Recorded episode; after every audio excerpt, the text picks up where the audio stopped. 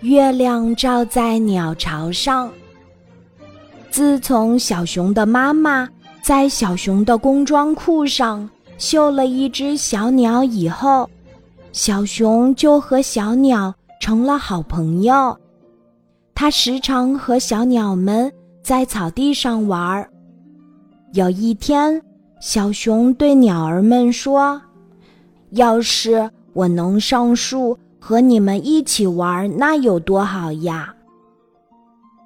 不行，一只小鸟担心地说：“你会把树枝压断，跌下树的。”不过，你可以在夜里做梦，来树上找我们玩呀。一只调皮的小鸟说：“这天晚上，小熊想，我怎样才能做上树的梦呢？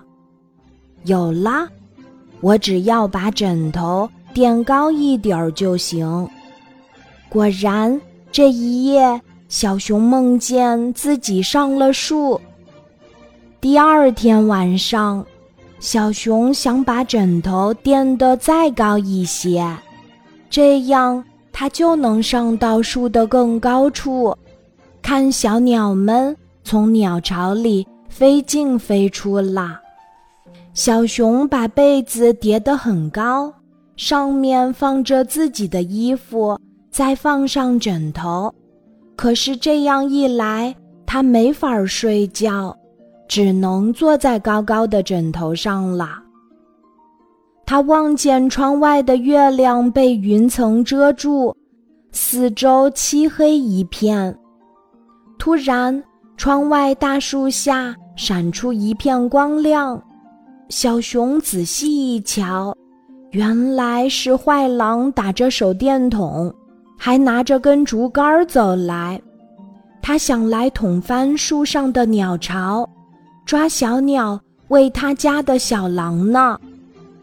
小熊悄悄下床，躲进门前的树丛里，装出很恐怖的声音说：“坏狼，别打人家孩子的主意，我要吃掉他们家的孩子。”坏狼吓得扔掉竹竿，一溜烟儿的跑回家了。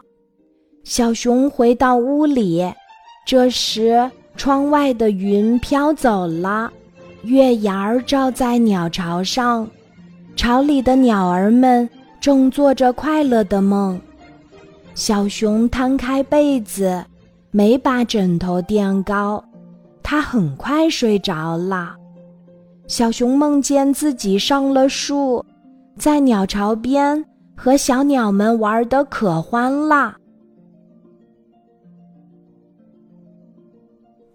今天的故事就讲到这里，记得在喜马拉雅 APP 搜索“晚安妈妈”，每天晚上八点，我都会在喜马拉雅等你，小宝贝，睡吧，晚安。